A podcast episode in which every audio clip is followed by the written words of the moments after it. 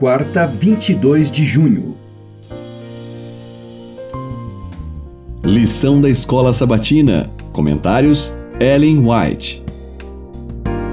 Tema do trimestre: Gênesis. Lição 13: Israel no Egito.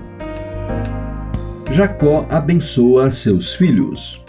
Por fim, todos os filhos de Jacó foram reunidos em redor de seu leito de morte.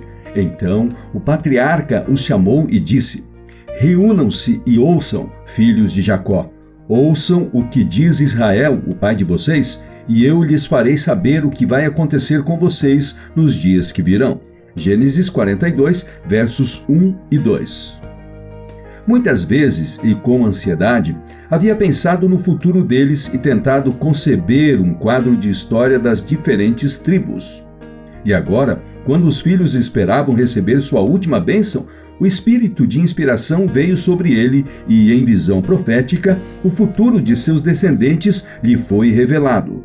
Um após outro, os nomes de seus filhos foram mencionados, o caráter de cada um foi descrito e a futura história das respectivas tribos foi brevemente predita. O sacerdócio foi designado a Levi, o reino e a promessa messiânica a Judá e a dupla porção da herança a José. A tribo de Ruben nunca se destacou em Israel. Não foi tão numerosa como Judá, José ou Dan, e esteve entre as primeiras que foram levadas em cativeiro. Patriarcas e Profetas, página 194. Jacó sempre havia sido um homem bastante sentimental. Seu amor para com os filhos era forte e profundo, e o testemunho que lhes deu em seu leito de morte não foi uma declaração de parcialidade ou ressentimento. Ele havia perdoado a todos e os amou até o fim. Em sua ternura paternal, ele teria pronunciado somente palavras de ânimo e esperança, mas o poder de Deus repousou sobre ele e, sob a influência da inspiração, foi levado a declarar a verdade, ainda que fosse dolorosa. Pronunciadas as últimas bênçãos, Jacó repetiu a incumbência relativa ao seu sepultamento. Vou ser reunido ao meu povo. Sepultem-me junto de meus pais na caverna que está no campo de Macpela. Ali eles sepultaram Abraão e Sara, sua mulher. Ali sepultaram Isaque e Rebeca, sua mulher. E ali eu sepultei Lia. Gênesis 49, dos versos 29 a 31. Assim, o último ato de sua vida foi manifestar fé na promessa de Deus. Patriarcas e Profetas, página 196. Nem todos neste mundo tomaram o partido dos inimigos de Deus. Nem todos se tornaram desleais. Existem uns poucos que são fiéis a Deus, pois escreveu João: Aqui estão os que guardam os mandamentos de Deus e a fé em Jesus. Apocalipse 14, verso 12.